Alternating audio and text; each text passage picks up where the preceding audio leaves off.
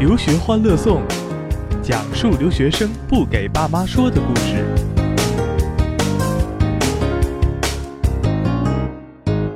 留学欢乐颂美国特别版，呃，各位刘欢的粉丝们，大家好，呃，今天是我们第一次把刘欢的录制现场从中国挪到了大洋彼岸的美国，呃，我是大家的老朋友顾老师，然后呢，今天我们的另外两位嘉宾呢，一位也是大家非常熟悉的顾老师，Number Two，对，叫我小顾老师就好了。OK，然后另一位是我们的 Beth 老师，啊，Beth 老师跟大家打个招呼吧。Hello，大家好。其实我有很多名字，那我在这边就叫 Beth 好了。这一次呢，我们是带着非常重要的任务来到美国，对吧，顾老师？是我们这一次呢，其实来参加一年一度会在美国的七月上旬举办的一个国际啊、专门是做升学指导的这样子的一个国际性的会议。那么来自于世界上的啊、很多国际课程的升学指导，包括独立顾问，包括美国的大学的招生官，其实都会齐聚一堂，跟大家分享一下去年在招生领域，尤其是美国升学这一块发生的一些啊、事情，然后呢有一些比较好的一些做法。那当然我们还会去展望一些就是明年，包括说之后的啊、一些新的变化，给大家做一个分享。那此次我们其实整一个团队有三位老师，那相信之后还会有更多的专业人士加入到我们这次分享当中来。啊、但是因为我们整一个开会是要明天才开始，所以今天我们先来聊一些比较有意思的话题轻松的话题，有意思的话题。啊、我们我们整一个，我我想问一下老顾，你你你是第几次来美国？啊、应该是第四次了吧，还是第五次了？不加上嗯留学那一段，对不对？呃，加上那一次，大概四五次。嗯，对，就其实我也是差不多这样子的经历，但是我们在三个锵锵三人行当中，有一位老师是第一次来美国。我们问问一下 Beth 老师，你的感受是怎么样的？我觉得作为一个新时期独立的女性，第一次来美国真的很艰难。为什么这个感觉很难吗？就是有人在为难你吗？因为是独立女性。感觉好像就检查的关卡要比其他两位独立男性要严很多。所以就是你是有移民倾向吧我没有移民倾向？OK，那那我签完证都三年了，我要是有移民倾向，我应该三年之前就赶紧过来了。那我觉得一定是这个移这个这个这个海关的人觉得你很不爽，拿了签证又不来，对吧？浪费三年的这个这个时间。有这个可能，所以，而且我我觉得就是，嗯，第一次来美国，我觉得我选的这个地点也是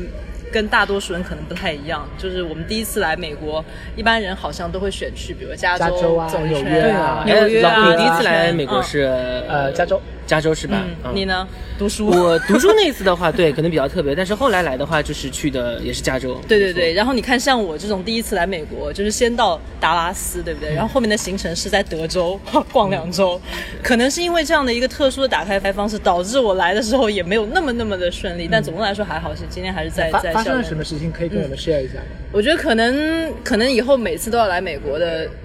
同学们或者其他都可以参考一下，因为我我我觉得还是有一定的这个意义啊。就是我我记得嗯。刚刚到达拉斯那个落地的时候，过海关的时候，嗯，不知道是这边民风比较的彪悍彪悍还是怎么样，反正我觉得这个海关的大叔就很凶。是因为你给他脸色看吗？有没有我我没有没有表情啊，啊可能是没有表情，是但我我后来还是强行微笑了一下，可能他会觉得我太假了。总之可能不失礼貌的微笑，对他会觉得你是恶魔吗？对，总之呢，就是，呃，三个人一起一起去海关，然后然后这个顾老师和顾老师就很快就已经出门了，然后我还在那边排很长很长的队，好像终于排到了之后呢，我想一下，那个大叔非常严肃的看着我说。你来美国干嘛？那我想这个问题很正常嘛。那我说我是过来参加这个会议，我说 I'm here to attend a conference。那我觉得我回答也很专业了。我想到应该就觉得很正常，on business，根本不是来移民嘛。然后他就说那你是什么 conference？我说是一个关于教育的 conference。他说那你要待多久？在哪里？我说我大概 conference 有三三五天啊，在这个新奥尔良这个地方。然后他说，可是你看上去好像你你真的只是待待待哦，sorry，我记得我我回他这样，我大概要待两周。他说你两周都要在这边开会吗？我说呃，我开会大概三五天。然后他就穷穷追猛猛打，他就说那你剩下的日子要干什么？我说嗯，我大概 visiting some places in Texas。然后我觉得已经很具体了，然后他就来了那个。大家知道，就是托福考试，或者说是这个这个考试里面，对他说他就很凶很凶，那个时候说不要给我 general terms，你要给我这个 specific examples，然后我只能说 I'm trying to give you examples，so being nice，然后我生怕他把我关到小黑屋里面去。了。然后啊、他就说呃，然然后我就讲啊、我要去啊、一个 university，我说哦是杜兰 University 啊，然后给他具体的一个名字，然后说呢，然后呢我们要去德州进行一些访校。比如说 Austin 啊，比如说 Rice 啊，等等等等。后来我终于想到我，我的那个包里面还有一张顾老师给我印的非常非常详细的这个行程表。单我说啊，我还有一张非常非常详细的行程单，你要看吗？他终于说不用了，摁手指吧。然后第一次我就觉得好像很凶的样子啊。然后这是这是第一次入入入这个这个海关，总的来说还算顺利，但是哎，不过我觉得照这个里面是体现了美国人的一种，就是他对于任何的东西，他不希望你给到很抽象的这种表述，对对就不像我们中国人，对我我当时你是拿很具体的对这种描述对对例子对，对。你想连一个海关的大叔都要求你讲述这个 specific examples，所以说所以托福不是白学到，雅思也不是白学的，非常有用真的是这个样子的，你不能乱，不能随随便便觉得好像是老师在忽悠你，他真的是这样子的一个逻辑。其其其实我就可能就是想到一个更深层次的一个问题，就是很多时候我们在替孩子做升学指导的时候，我们在给他们做一些事情的时候，当然啊、客户作为付费方，他会说我付了这个钱，你要帮我把所有事情都搞定。但是往往我们把这些事情都搞定的时候，如果入境的时候，或者说在签证的时候碰到同样的问题，那可能就会发生他什么都讲不出来，最后会被拒，或者说会被遣送回国的一个问题。这个东西其实是防不胜防嘛，也就是是说，你终有一天你。当你飞机起飞离开就是中国的这一刻，就是你就得开始是就完全要靠自己。对对，所以这个时候的话，有一些东西是就。就别人没有办法，真的没有办法去去代替你，嗯对吧？就是有些事情可能是前面做了，但是后面你在国外的吃喝拉撒，你真的只能靠靠靠自己对对一个人独立去完成它。对，所以其实他他会给你一些压力 pressure，对但是其实我相信他本身不是恶意，他只是对不是恶意，他只是想要去去履行他的这个职责对。但假如说那个时候，因为他看上去非常严肃，那个时候你可能会会会有一点紧张慌对慌张然。后你越紧张越容易越紧张越容易对给对给他有一种嗯，你是到底是有没有什么猫腻你的真实在背后？意图是什么对对吧对，但其实我们如果说回想到我们原来做过的一些学生的案例，就比如说学生，嗯，他来做下校的时候，或者说呃入学的时候，通就有被关小黑屋是不是？啊、小黑屋还算好，但是我们我我想说小黑屋之外的，就是人的一个心理，就是孩子在关小黑屋的时候，我们的电话可能就是不停的在响，然后家长啊，或者说呃其他方他会打电话或怎么办怎么办，那么。我们其实没有办法，因为我们在中国，我们也不在他身边。但是真正怎么办？我们其实之前在给他做一些签证的培训也好，或者是面试的培训也好的时候，其实我们都有做到，你应该怎么怎么去办。嗯但是家长往往很难理解这个。所以其实呃，虽然说很多申请的时候，他的很多事情已经完成了，对但你真正面临到你你独自一个人来美国学习和生活的时候，其实有很多现实的这个问题是是你自己这个呃所需要独立去解决的。这种能力反而是我们现在可能最最为缺乏和需要去培养的，对，就会有很多小小的状况。就好比说，就是刚才我们三个人快 check in 的时候，然后呢，两位已经下车了，嗯，然后呢，我把那个相机吊在车上，这个当当然我是万念俱灰了刚才，但好在就是所有的这些 receipt 啊什么都有，那还是联系上了那个就是机场负责打车的，那最后他说会给我一个回回复，那当然这个这个是小事，但是其中。对于很多的学生来讲，他碰到这个问题，他首先会慌。是第二，因为像我们在所在这个区域，他有很多的呃黑人，那口音南方口音或者是黑人口音，甚至听不有些这种懂的情况下，这种这种你其实就是西班牙裔、墨西哥裔的，这的口音非常重的英文。你你你怎么去解决这个问题？其实就不是只是考你的这个学术能力了，嗯还要考你的情商。应变能力，真的是生存能力对，对生生存能力对对，想办法去积极的解决这些问题才是是更重要的。所以就是很大程度上，呃，就包括说我们刚才在在来的时候有那个学生的那个导游嘛，对吧？嗯帮我们指路啊，或者说他们路上会有很多的这个导游，就是带。带大家去参观这个校园，我们看到的就是一个大三的学生，他们表现出来的这种感觉，跟可能中国大三的学生表现出来是不太一样的。对对对啊，我记得我们有这个录取员工的时候，其实去面试，发现哎，这个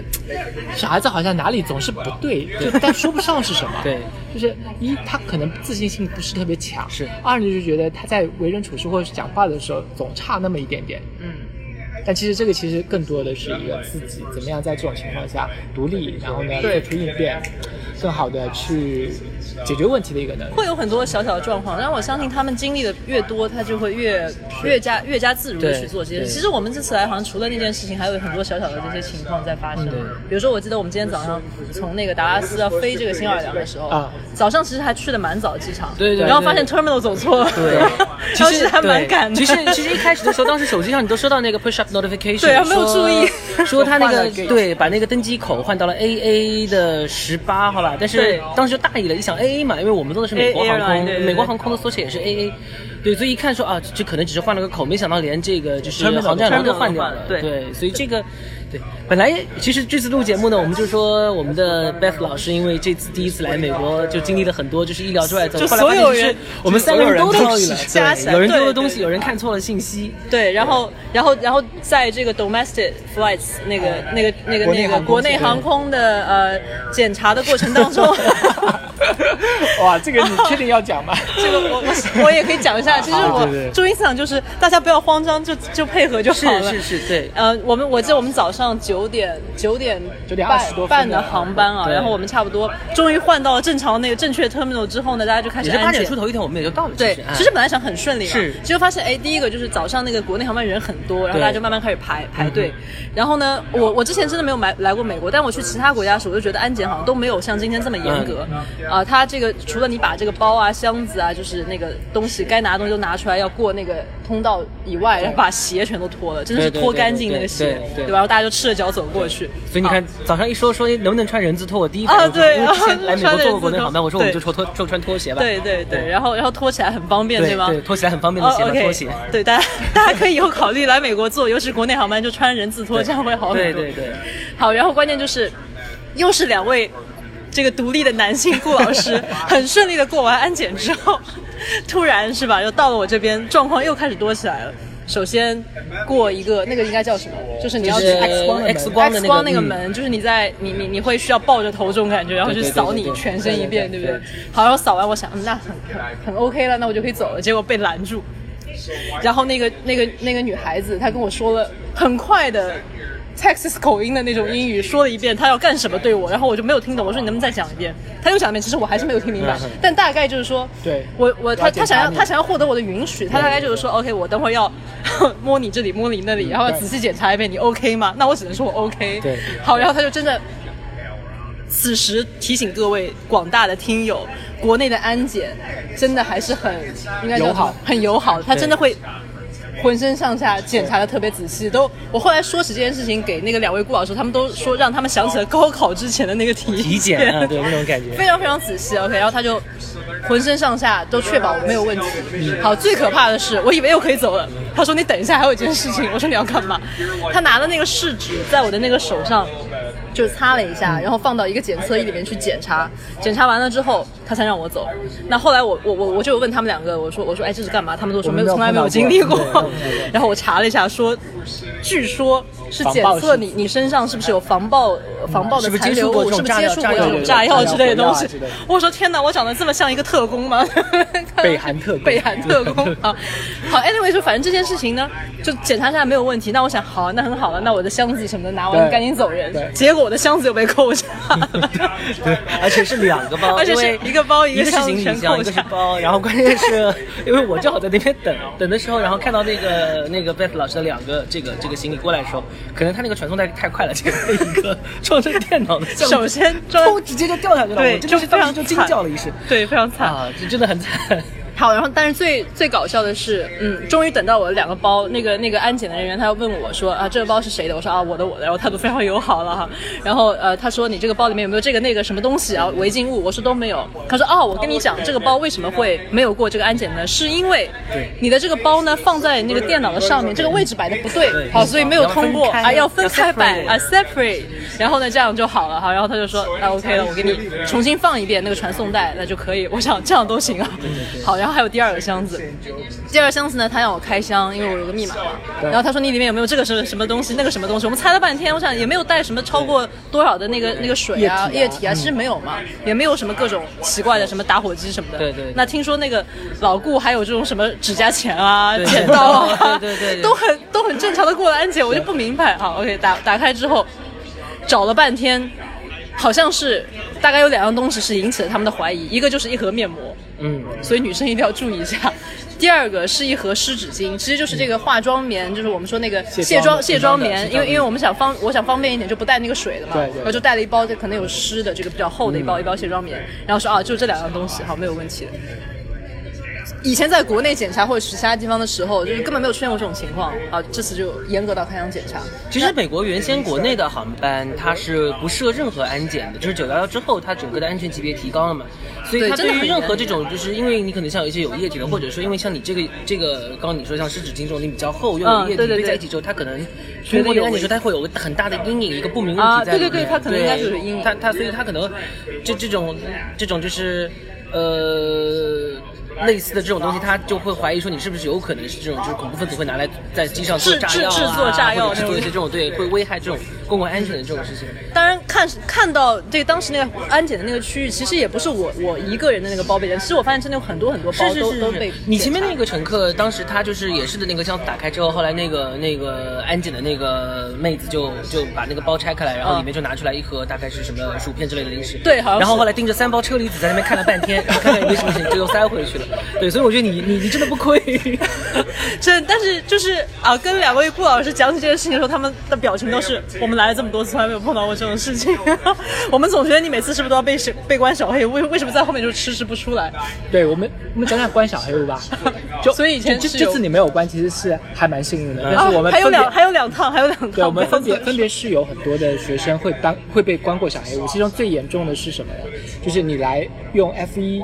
啊签证的身份到美国的时候，忘了带 I 二零的表，啊那一定会被关小黑屋，一定会被关。啊，我之前其实就是分别有两个印象比较深刻，一个是半夜三更三点钟，有家人打电话过来，被被关被关小黑屋了，怎么办？怎么办？可是能当然我肯定没有办法。对啊你能做的就让孩子去联系学校的老师，帮助他来那个就是声明这个是怎么样对对对。那网上其实会有一些攻略说，如果是碰到这种情况，就可能要让学校重新 issue 一下你的这个 I 二零，时间是二十天。很多人就会觉得这个信息就是相当于判了死刑，我就进不了美国。但其实不是，你不要怕，你有电子版的 I 二零其实也可以过。但是这个当然是最后最后的一个就是措施，你最好就是你要拿在手上。对。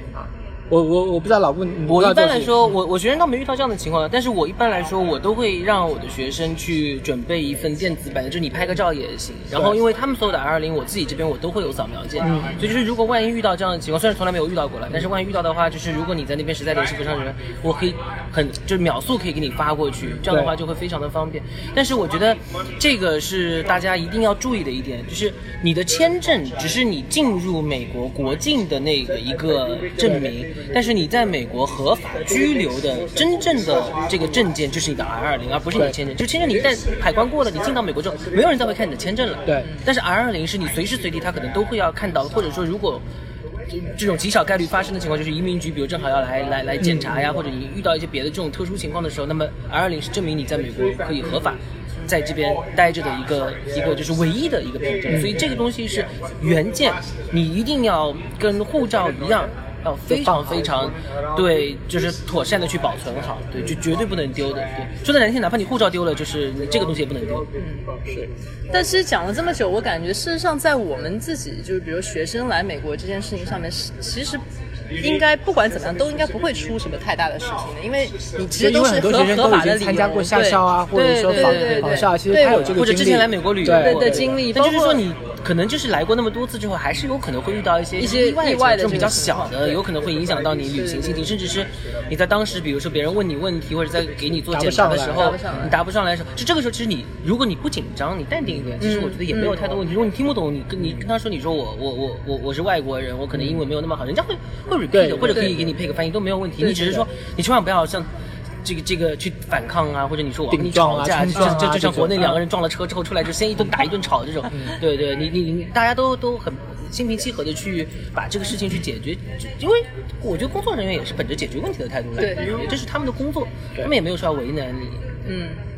所以其实我们 今天本来说想要分享一下有趣的故事，到最后又回到我们的学术上面了，好像每次我们都是这样子。但确实是很相关，因为这些东西，呃，其实也挺有趣的嘛，这是一个经历嘛，对吧？而且可能对于很多学生来说是有用，对于我觉得同样我们在收听的家长，嗯或者说有意向要去美国留学的这些相关的人员，其实同样也是一个入境的很好的一个说明。嗯，呃，所以其实我们应该今天的一个分享的时间也差不多了，以此我们作为啊、一个就是对于快要到美国入境的啊、开启八月份新生活的九月份新生活的这个啊、新的大一的学生，作为一个很好的指南。那当然，如果说你是啊、参加夏校的，其实也可以先去来听听看我们这个节目啊，可能会给你有一些小的这个启发，让你在整一个的入境的时候做更好的一个准备工作。那当然，如果说各位有更加复杂的一些有关于入境啊等等方面的问题，然后不是特别了解的，在网上也找不到有些信息的话，也可以在我们这个节目的下方留言。那我们这边都是一群由全国各地非常非常资深的这个做美国留学的这个老师组成的一个老司机们啊，我们会给到你一些非常非常的 专注的一些建议。OK，啊、那我们也接下来马上就要去开会了，所以我们今天的这个分享就到这边。那么我们就这样，明天再跟大家说再见吧。明天再跟没，对对对，sorry sorry。明天再跟大家再对，下期节目我我见。我我我时差还没有倒过来。OK，好明天我们再再说吧。OK，拜拜，下期节目见，拜拜